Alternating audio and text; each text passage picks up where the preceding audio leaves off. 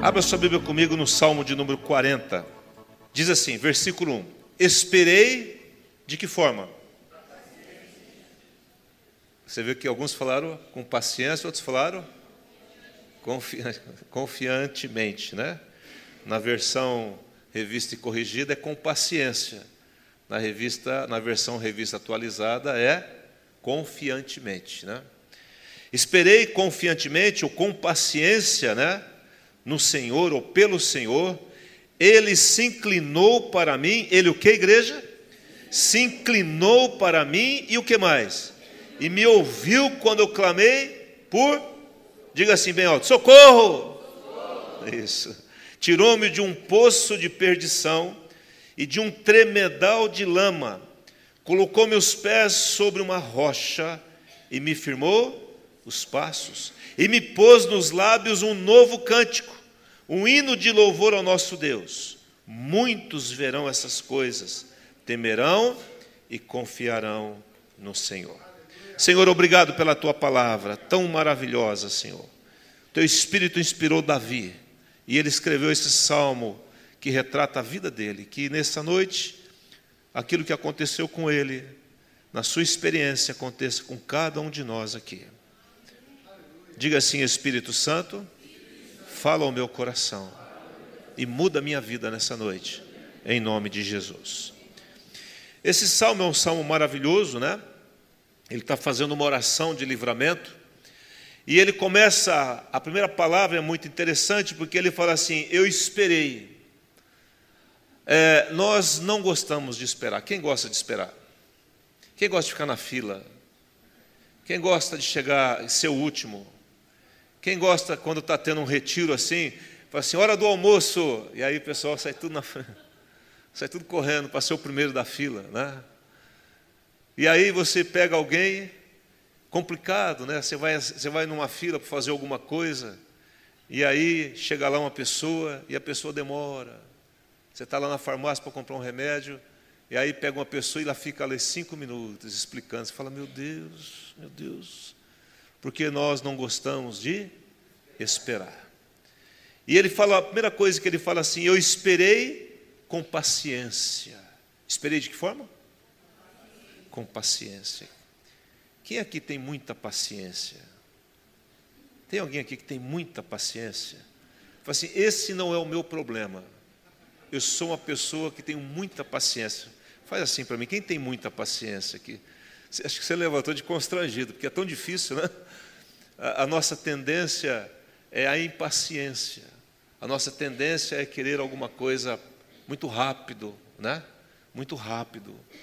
Tem, às vezes a gente vai assistir um filme em casa e eu vou assim, agora vamos bem, vamos assistir um filme aqui, senta aqui, Netflix, né? Aí clica no Netflix e começa um negocinho fazendo assim no meio da coisa. Assim. Mas aquilo demora, gente, é 15 segundos. E você fala, meu Deus, não começa nunca esse Netflix. 15 segundos. Porque nós queremos as coisas muito rápidas, queremos a mudança das pessoas muito rápidas. Com quanto tempo faz você estar orando pelo teu marido? Fala uma semana, mas não tem como. As coisas não são assim, diga assim, as coisas não funcionam assim. Irmãos, as coisas demandam tempo. Não é assim que funciona. É, Deus é um Deus que Ele nos fez e depois do pecado exige tempo para algumas coisas acontecerem em nós. Nós precisamos de tempo. Todas as vezes que eu e você tomamos uma decisão fora do tempo, deu tudo errado. Não era tempo, não era hora, não era um momento. Por isso que ele fala: esperei com paciência, confiadamente pelo Senhor. E ele se inclinou para mim e me ouviu quando clamei por socorro. É interessante que quando uma criança fala com você, e você não está ouvindo direito, porque eu já estou tendo uma perda auditiva, devido a, aos meus anos de vida, né? E aí a, pessoa, a, criança fala, e você faz o que? Você ajoelha e fala, o que, que foi, meu bem? Você se, o quê? Você se inclina, você se agacha. Ele está dizendo que quando você fala e que você clama com fé, confiadamente, com paciência, o Senhor, Ele inclina para você. E essa, esse inclinar é um intervalo. Diga assim comigo: intervalo. Há um intervalo, irmãos. Até Deus ouvir, até Deus se inclinar, até Deus agir, até Deus começar a, a, a, a, a mexer na situação a teu favor, há um intervalo. E o perigo mora no intervalo. Nesse momento onde Deus ouve e Deus está se movimentando a nosso favor. Daniel orou. E Deus o quê? Ouviu ou não? Ouviu. Mas a resposta de Daniel demorou quanto, gente? 21 dias. Porque a resposta não chegava. Aí teve que o anjo ir lá e trazer a resposta para Daniel. E ele jejuou durante 21 dias. E nós vamos ter que jejuar. Faz parte da nossa vida o jejum. Ninguém gosta de jejuar. Ai, graças a Deus, hoje eu vou ficar sem comer. Glória a Deus por isso. Aleluia. E a pessoa fala assim: vamos lá no matuto, está amarrado. Não gosto de matuto, eu gosto de jejuar. Alguém já falou isso para você? Não. Não vai falar, irmãos. Dificilmente vai falar. Só se estiver muito cheio de espírito, então está no céu. né? Porque lá, sei lá como que vai ser negócio de comida, né? Mas o intervalo é que é o problema. Esse momento entre você clamar, esperando com paciência, Deus ouvindo, e aí no versículo 2 ele fala assim: Deus ouviu o meu clamor, ele se inclinou e aí ele fala assim: tirou-me de um poço de perdição. No original, poço de perdição é de um lugar de barulho, de alvoroço. Então está alvoroçado, está barulhento, a situação está ruim, é, é, muita notícia ruim, é muita coisa contra mim, é muita coisa difícil, eu estou atravessando um momento complicadíssimo. Mas aí eu esperei confiantemente eu clamei, ele se inclinou, e agora Deus estende a sua mão e começa a me tirar desse barulho, desse alvoroço, e ele fala de um tremedal de lama, ele fala assim: esse tremedal de lama é um lodo pegajoso, algo que impregnou em você, e que você fala, não tem jeito de tirar isso. E ele fala, e colocou-me os pés sobre uma rocha, quem é a rocha, igreja? É Jesus, um lugar seguro, e me firmou os passos. Glória a Deus por isso. Deus respondeu. Aí a consequência disso no versículo 3: E me pôs nos lábios o que? Um novo cântico, um hino de louvor ao nosso Deus. E eu cantei, Senhor, muito obrigado, né? Eu comecei a cantar um cântico espiritual diante do Senhor, porque Ele se inclinou, Ele estendeu a mão, Ele me tirou, Ele me abençoou, Ele resolveu o problema, o barulho cessou. E aí, no final, que é o propósito disso, ele fala assim: muitos verão essas coisas, temerão e o que? Confiarão. Por quê? Qual é o propósito? É que as pessoas venham confiar no Deus que você confia. Se você esperou, se você teve paciência, é porque você confia que Deus vai resolver. E quando Ele resolve, as pessoas vão glorificar. E você vai poder compartilhar e falar daquilo que Deus está fazendo na sua vida. E na convicção de que Ele vai fazer ainda mais, em nome de Jesus. Quem pode dizer amém por isso? Abra sua Bíblia comigo mais uma vez em Hebreus capítulo 6. Vai lá no finalzinho da sua Bíblia. Hebreus 6 e diz assim aqui no verso de número 11. Quem achou? Acharam, amém? Desejamos, porém, continue cada um de vós mostrando até quando? Até o fim. A mesma diligência, ou seja, o mesmo empenho, para a plena certeza do que, gente? Da esperança. Essa palavra esperança é o próprio Cristo, amém? Não? Certeza da esperança para que não vos torneis indolentes, ou seja, lentos, morosos, mas imitadores daqueles que pela fé, pelo que, gente? Pela fé e por que mais? Longanimidade herdam as promessas.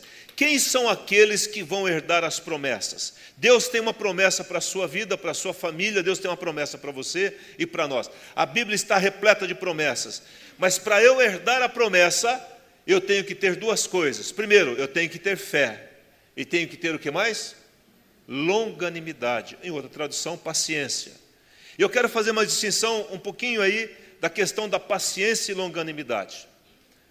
A, a diferença entre paciência e longanimidade é que a paciência, a gente diz assim, ela tem um limite. Quem já disse isso alguma vez? A longanimidade vai além daquele limite. Vai além. É quando as pessoas falam assim: chega, não dá mais, esgotou, basta. Aí você vira e fala assim: não, pera, vamos tentar mais um pouco. Está entendendo não? É você que não desiste.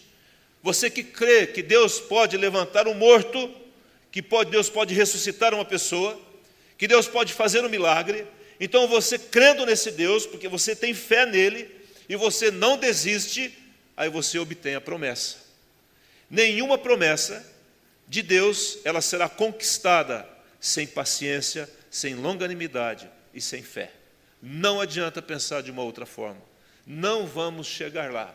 Se você der uma olhadinha ainda aí nesse capítulo, no verso de número 14, quem está comigo, diga amém. 6,14: Certamente te abençoarei e te multiplicarei. Essa é a promessa de Deus para Abraão. Deus está falando lá em Gênesis 22: Eu vou te abençoar e vou te multiplicar. Versículo 15: ah, E assim, depois de o que, gente? Esperar. De que forma? Diga assim: esperar com paciência. E quando Abraão esperou com paciência, ele o que no versículo 15? Obteve Abraão a promessa.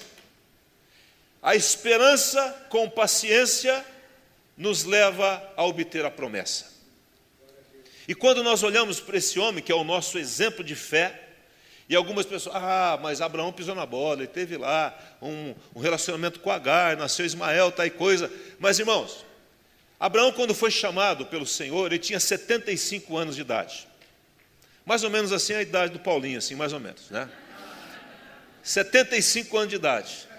O homem chama para fazer uma grande obra, para levantar uma grande nação. O que, que Deus nos ensina aqui? Que não há idade para aquilo que Deus quer fazer através da sua vida. Nunca diga estou velho. Alguém chegou para mim, eu falei assim, como é que está tá, o teu planejamento? Eu estou planejando tal, e eu, quando você tem? Eu tinha uns 56 por aí naquela época, e aí eu falei assim: não, estou planejando aqui, com 70 anos eu penduro a chuteira, chega, vou passar para a meninada e tchau. A pessoa olhou indignada comigo e falou assim: eu não estou acreditando que você está falando isso. Eu falei assim: o que, que eu fiz de errado? Eu falei assim: pastor, 70 anos você é novo ainda. Eu falei: mas você acha isso? Ele falou: acho. É na hora, a hora que você pode ajudar mais as pessoas, é a hora que você vai parar. Eu levei uma lavada dessa pessoa, mas que eu nunca mais esqueci. Passei mal naquele dia, de tanta vergonha. Sabe quando você quer que o buraco abre assim, você se arrepende de ter falado o que você falou? Você fala, meu Deus, me arrependo, por que essa boca foi falar isso hoje? Né? E aí levou na cabeça, mas eu nunca mais esqueci isso. Porque Deus pode começar uma nova história na sua vida hoje, agora, independente da sua, independentemente da sua história, da sua idade. É só você falar, eis-me aqui, Senhor. Aí o homem é chamado com 75 anos de idade, e ele sai, e a promessa era que ele ia ter um filho e que Deus iria fazer dele uma grande nação. Então, para fazer uma grande nação, tem que ter filho. Ele fala: Ah, então, pera lá, já que não nasce mesmo, então vamos arrumar um filho com uma outra mulher. Mas não é essa a promessa. Estão sofrendo até hoje por causa disso, né? Não é essa promessa. Eu disse que eu ia te dar um filho. Mas Deus, minha mulher está com 90 anos. Eu estou chegando no 100. Pois é, com 100 anos, Abraão teve um filho. Quantos anos depois? 20 20, diga assim, 25 anos. 25 anos, desde que quando Deus chamou, fez a promessa e o cumprimento da promessa, as coisas aconteceram. Aí ele teve um filho chamado Isaac. Aí Isaac casa com Rebeca. Rebeca, é, ele tinha 40 anos quando ele casou com Rebeca. E Rebeca tinha o mesmo problema da sogra. Ela também tinha problema para ter filho. Por isso, quando você for casar, dá uma olhada na tua sogra porque pode acontecer alguma coisa aí. Mas vamos lá. Estou brincando, irmãos. Mas também estava com problema. E diz a Bíblia que é, Isaac orou por Rebeca e essa concebeu e teve dois filhos gêmeos, o Esaú e Jacó. Que depois Jacó ficou sendo o primeiro. Mas com quantos anos ah, Isaac teve seu filho, os seus gêmeos? 60 anos de idade. Oh, tá bom, Paulinho. 60 anos de idade. Ora, irmãos, presta atenção. Se o homem tinha 40 e agora tem 60, né? Muito simples. 20 anos de espera para ter o filho, que ia dar continuidade. Então você imagina aí, com 75, vai somando as idades, você vai vendo que Deus está construindo na história um projeto, um plano. Por isso que para Deus um dia com mil anos, mil anos é como um dia. Ele pode fazer algo muito imediatamente, rapidamente, ou ele pode demorar muito tempo para fazer. Mas ele vai fazer, diga assim, ele vai fazer. Eu só tenho que fazer, eu tenho que aprender a, a esperar, ter paciência. E o Senhor, nessa noite, em nome de Jesus, vai te ensinar isso. Se eu puder dar um título para essa mensagem, é Aprendendo a Lidar com o Tempo. Como lidar com o tempo? E o Senhor tem me falado porque quando eu aprendo a lidar com o tempo, eu estou crescendo, eu demonstro maturidade. A precipitação é uma expressão de, de imaturidade. Quem entende isso? Normalmente é o jovem, normalmente é a criança, o adolescente que é precipitado. Mas você vai tendo uma certa idade, você vai se tornando mais comedido e vai aprendendo a esperar. Aprendendo o quê? A esperar aprendendo a esperar. E esse é um exercício muito interessante e que o Senhor está nos, nos, nos ajudando. Nessa noite Ele vai falar algo fortemente ao seu coração. Quando o povo de Israel estava no deserto, todas as vezes, eu disse o quê? Que o povo murmurava no deserto, é porque faltava o quê? Paciência. Todas as vezes é porque faltava paciência. Então eles perdiam a esperança e eles começavam a murmurar. Porque sem paciência eu não tenho o quê? Esperança. E aí o pecado acometia o povo, vinha pragas, vinha destruição, porque eles perdiam a esperança e começavam a reclamar. Reclamavam do líder, reclamavam de Deus, reclamavam do deserto, reclamavam do pão, está tudo ruim, e o povo se torna impaciente no caminho. E Deus nos mostra na Sua palavra de que todas as vezes que alguém soube esperar a hora certa, as coisas deram certo. Por que da demora? Lá em Romanos 5, não precisa abrir, diz assim: a tribulação produz, diga comigo assim, perseverança. A perseverança produz experiência. E a experiência produz esperança. Amém? Não?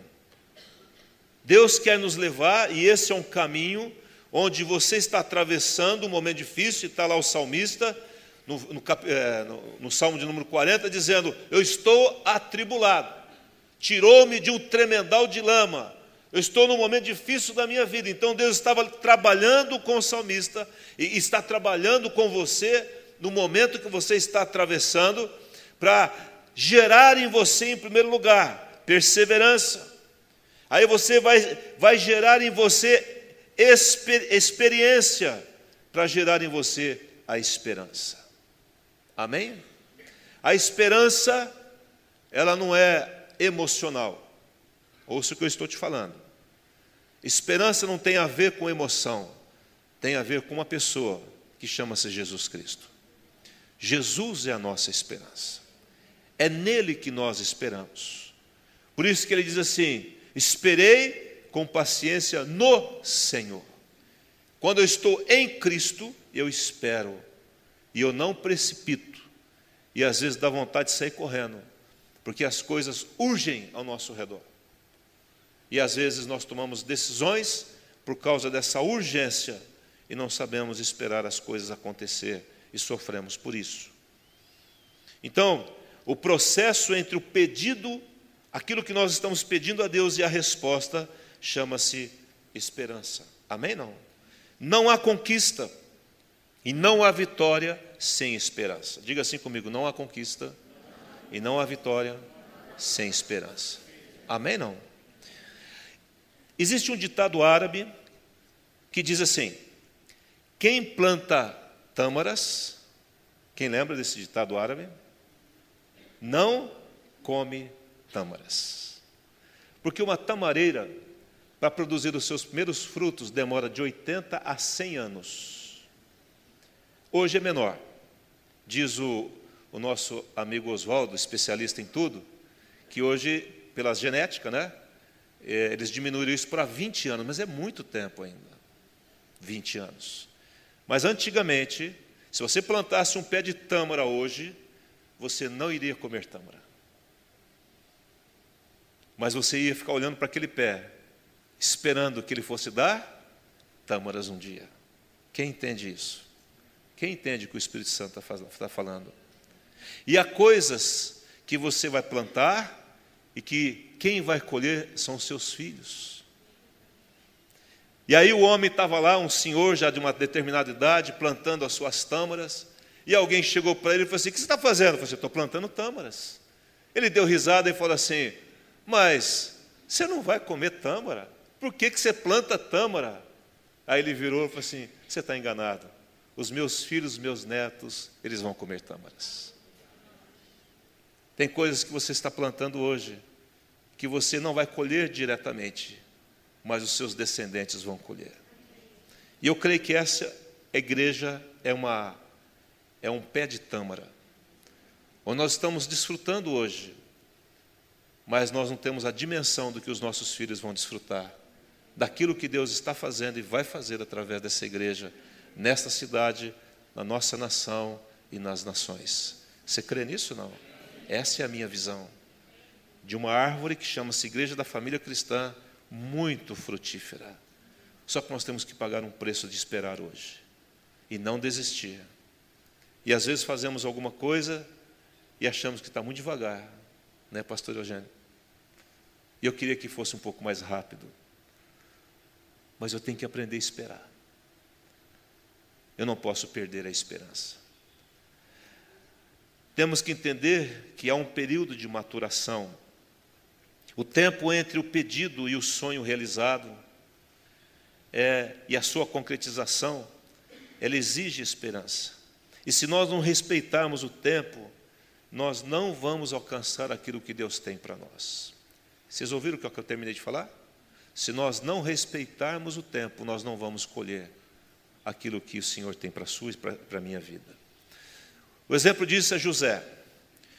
José aparece na Bíblia como um menino, um garoto de 17 anos. Então Jacó havia tido 12 filhos. E dentre desses, José estava ali. E ele gostava muito de José. Então, quando aparece José, José aparece com 17 anos de idade. Não sabemos quanto tempo ele fica ali na família tal, mas ele tem os seus sonhos.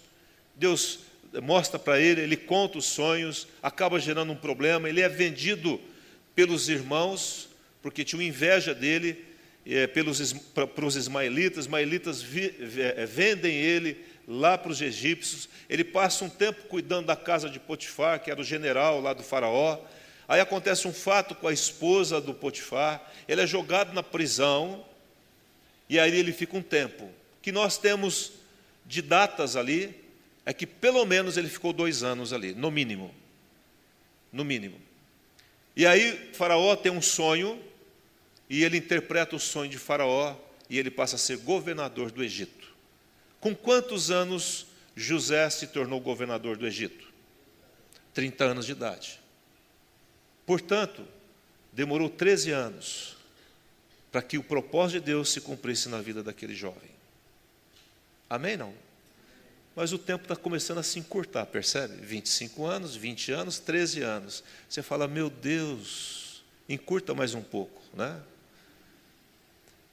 Mas ele se torna o homem mais poderoso. Agora, por que só com 30 anos ele se tornou o governador do Egito?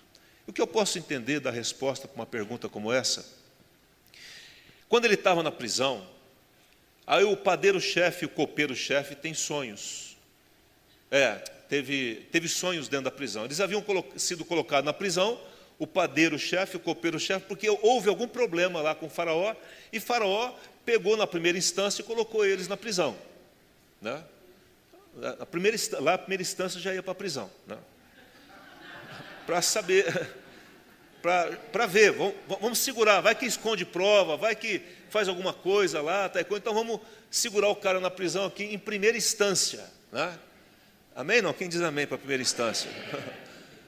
Aí colocou o sujeito lá, e eles tiveram um sonho, cada um teve o seu sonho. E José interpreta o sonho. E o sonho do padeiro-chefe era um, ele falou assim: ó, você vai morrer.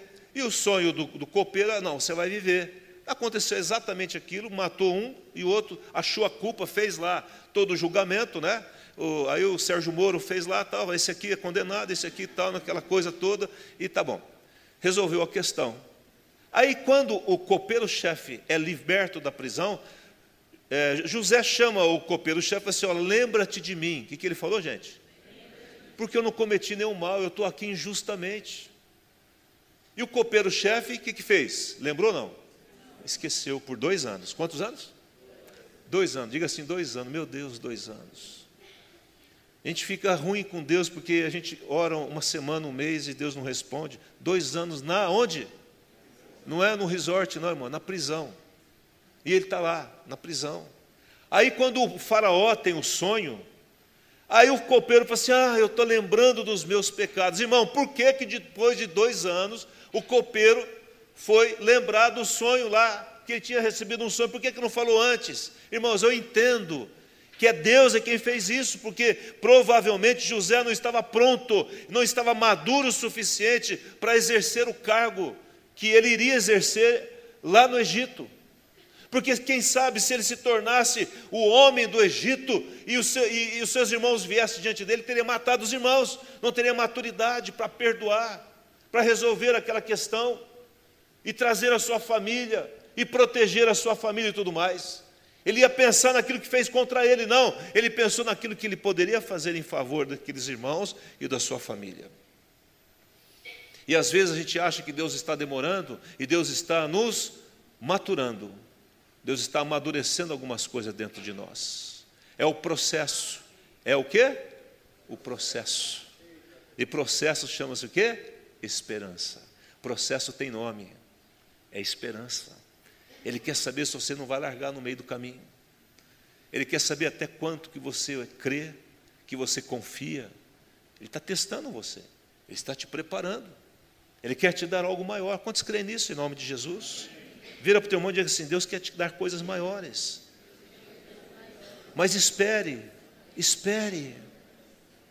Irmãos, você colocar uma pessoa, a Bíblia fala que nós devemos colocar pessoas na frente da igreja, mas não devemos colocar os neófitos, os novos na fé. Eles não têm o que? Maturidade. Eles não vão gerir bem as coisas, porque eles não têm maturidade.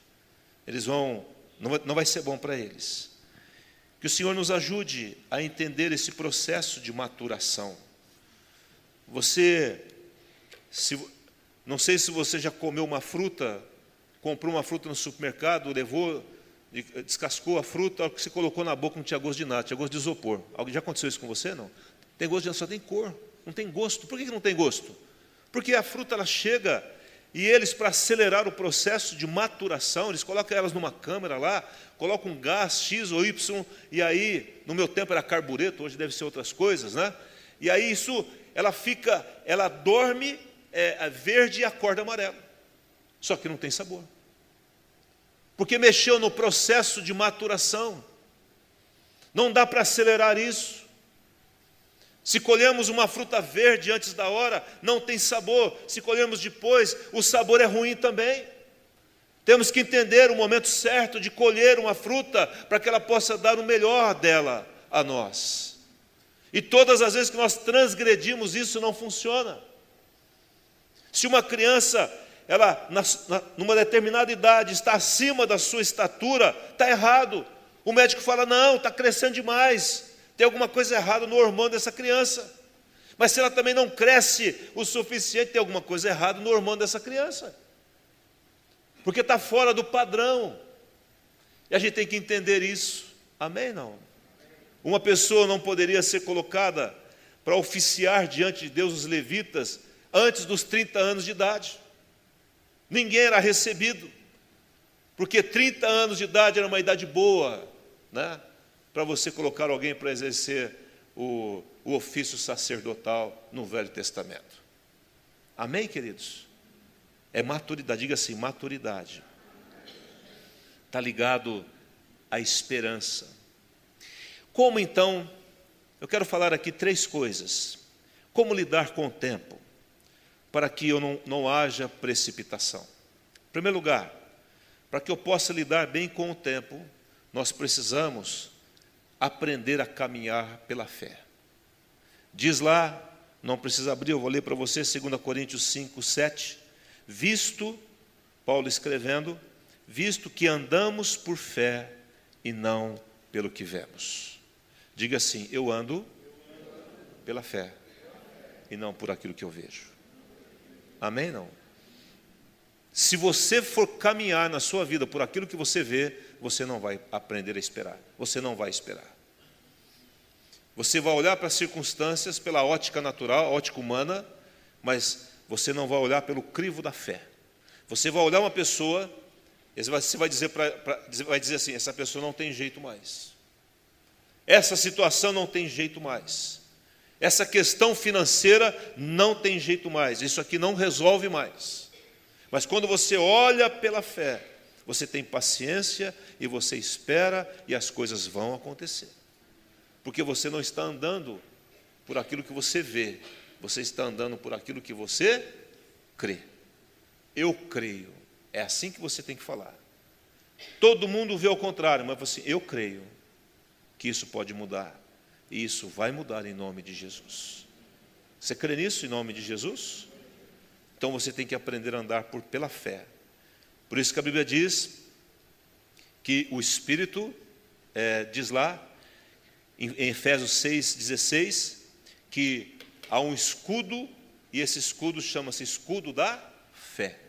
Porque no seu caminhar, alguns dardos inflamados do maligno, alguns pensamentos, algumas pessoas vão se aproximar de você e vão lançar dúvidas na sua mente, e você vai levantar o escudo da fé e falar assim: não, essa palavra não é de Deus, eu não recebo essa palavra.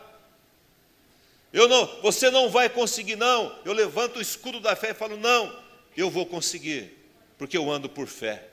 Amém não? Esse negócio não funciona. O meu casamento vai acabar não, é o escudo da fé. O, o, o recurso não vai chegar, é o escudo da fé. Eu não ando por aquilo que eu vejo, porque se eu for andar por aquilo que eu vejo no nosso país, como está hoje, nós não temos esperança. E quantas pessoas perderam a esperança? a esperança de que a enfermidade que eu tenho, ela vai ser curada, porque eu creio num Deus que cura. A esperança de que a situação financeira que eu estou atravessando, ela será vencida, porque eu creio num Deus, num Deus de prosperidade, inclusive prosperidade financeira.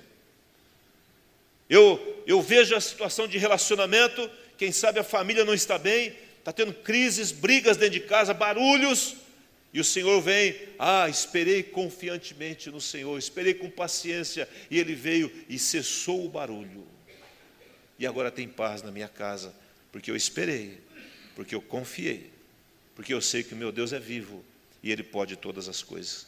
Quantos creem no Senhor aqui?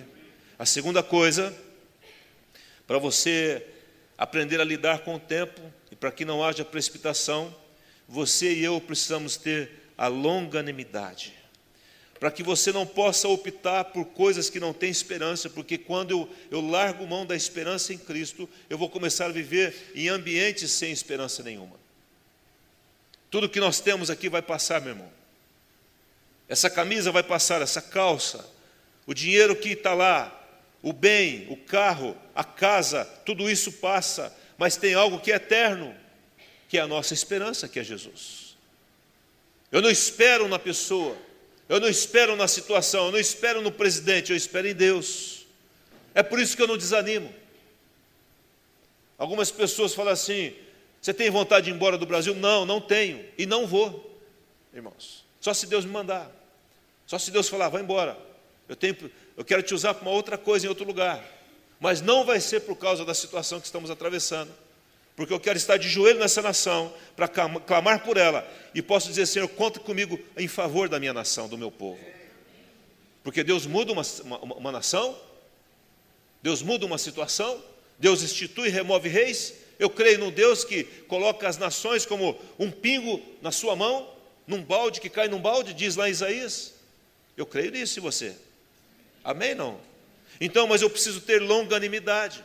E lá em Gálatas capítulo 5, no verso 22, fala que o fruto do Espírito é amor, alegria, paz e o que? Longanimidade. O Espírito Santo está aqui, é só Ele.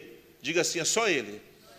Irmãos, não há outra maneira de você ser longânimo se não for pelo Espírito Santo. Você pode até ser uma pessoa paciente, mas você nunca será longânimo sem o Espírito Santo. Vocês estão entendendo o que eu estou falando? Tem pessoas que têm o dom da paciência. Não é o meu caso, infelizmente. Mas pelo Espírito, em nome de Jesus, o Senhor tem me ensinado dia a dia a esperar. A esperar, calma. Espera, calma. E quando aparecem aquelas, aquelas situações, aquelas propostas, que o cara fala assim: olha, é, eu estou te ligando porque é o último, e está com 50% de desconto. Você fala, meu Deus do céu, era exatamente isso que eu estava precisando. Aí você para e fala assim: eu aprendi a não decidir, irmãos.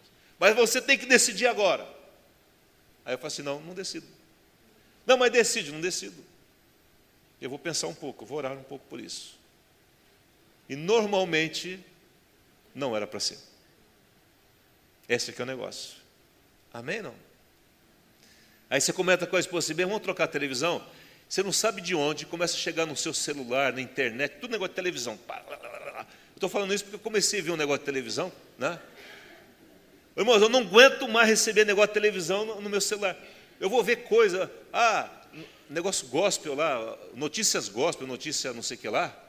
Tem um negócio aí que tem notícias lá. Eu, tá, tá, daqui a pouco está a televisão. Mas onde que eu vi essa televisão? A televisão no meio da, da, do texto que eu estou lendo sobre alguma coisa evangélica. Vamos apareceu no meio aqui.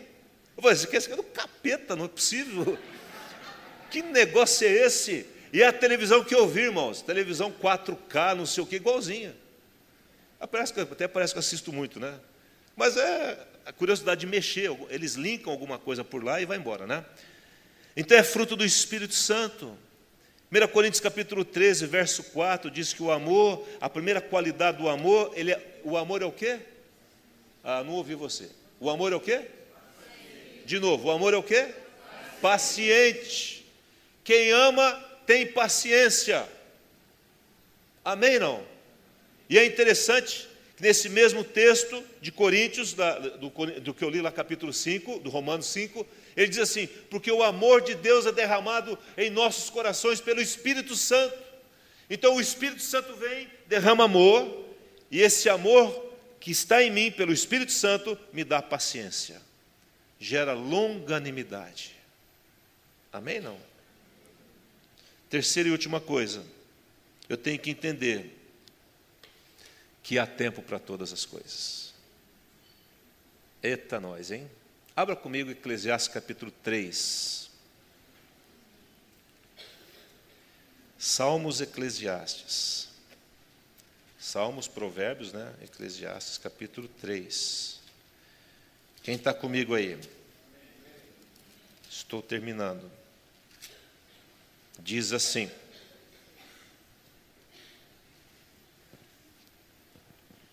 Vamos lá? Vamos ler? Tudo, versículo 1, 3, 1. Tudo tem o seu tempo, o quê? E há tempo, diga assim comigo, e há tempo para todo propósito debaixo do céu. Agora você fala assim, Senhor, me ajuda a entender o tempo do Senhor, a discernir o teu tempo. Versículo 2: Há tempo de nascer e tempo do que, gente? Tempo de plantar e que? Arrancar o que se plantou. Tempo de matar e tempo do que? tempo de derribar e de edificar, tempo de chorar e tempo do quê? De rir, tempo de prantear e tempo saltar de alegria, tempo de espalhar pedras e tempo do quê? A juntar pedras, tempo de abraçar e tempo de Dê um abraço no teu irmão e falou assim: né, é o tempo agora de, de abraçar. Fala para ele assim: abraça aí. Afastar-se de abraçar. Onde que eu estou aqui? Versículo 6: tempo de buscar e tempo de perder, tempo de guardar e tempo do quê? De jogar fora, deitar fora, tempo de rasgar e tempo de coser, costurar, tempo de estar calado e tempo do quê? Ah, duro é ficar calado. E versículo 8: tempo de amar e tempo de aborrecer, tempo de guerra e tempo de paz. Queridos, há tempo para todas as coisas. E que o Senhor nos ensine a esperar o tempo certo. Para que a nossa boca não fique amarga por algumas decisões que nós tomamos sem aguardar o tempo de Deus. Mas eu quero te dar uma boa notícia. Seja qual for a situação que você está atravessando, você tem esperança. Porque Jesus está aqui e Ele é a nossa esperança. Diz lá, porque para todo propósito há tempo e modo. Diga assim: para todo propósito há tempo e modo. Vamos orar, vamos ficar em pé, em nome de Jesus.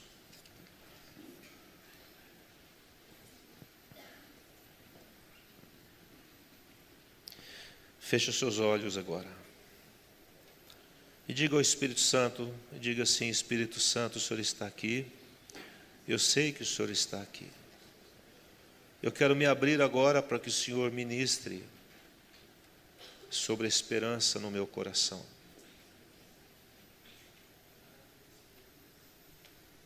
Em nome de Jesus. Fé e paciência, elas andam de mãos dadas. Fé e paciência andam de mãos dadas. Eu creio e eu espero. Eu creio e eu espero. E quando eu creio e espero, eu alcanço. E quando eu alcanço, e me colocou nos lábios um novo cântico, um hino de louvor ao nosso Deus. E como consequência, muitos verão essas coisas, temerão e confiarão no Senhor. Que nessa noite o Espírito Santo tenha liberdade de injetar esperança. Mas, em primeiro lugar, vamos, vamos nos arrepender de algumas coisas que não esperamos. Fizemos coisas da nossa forma, não esperamos o tempo certo, precipitamos. É como um jovem que ama, que está namorando uma jovem e aí eles resolvem ter intimidade antes do tempo. Porque a intimidade é para o tempo do casamento, dentro do casamento. E aí começa a atrapalhar tudo. Porque eles não souberam esperar o tempo certo. Cederam às suas vontades naturais, feriram um princípio bíblico e com certeza vão colher o fruto disso. Infelizmente. Mas como nós temos esperança, quando é confessado, arrependido, o Senhor vai lá, perdoa, santifica começa um novo tempo. Tudo que é feito fora do tempo não vai funcionar. Para tudo há tempo e modo. Há tempo para todas as coisas debaixo desse sol. E o Senhor deu a elas o seu tempo, não é o teu tempo nem o meu, é o tempo de Deus. E o Senhor vai te dar não só paciência, mas longanimidade. Uma fé e longanimidade. Uma fé para você crer e saber que Deus vai agir. E muita paciência para você esperar a hora certa das coisas. Ora. Receba do Espírito Santo agora uma graça, uma unção, em nome de Jesus. Uma alegria que, é, que só a esperança pode produzir. Regozijai-vos na esperança, sede pacientes na tribulação e na oração perseverantes. E a palavra do Senhor para nós, como igreja, nessa noite. E as pessoas vão se indignar, falar assim: Eu não entendo como é que você consegue ficar tão tranquilo. Você vai dizer: Eu aprendi a esperar. Eu sei em quem tenho crido. E eu não vou precipitar. Não vou colher essa fruta antes da hora e nem depois da hora. Eu vou plantar as minhas tamareiras e sei que talvez eu não vá colher, não vou colher, não vou comer delas. Mas eu vou comer de tamareiras que outros plantaram e outros vão colher da tamareira que eu plantei. É assim a vida. E o Senhor nos ensina como igreja a não parar de plantar, de esperar. O agricultor lança semente, ele tem que esperar. Espera a chuva, espera aquela semente germinar, crescer, encher a espiga, amadurecer, para depois ser colhida. É um processo que não dá para mudar. A natureza nos ensina. E quando tentamos encurtar as coisas, não funciona. Não dá certo. Aleluia! Glória a Deus.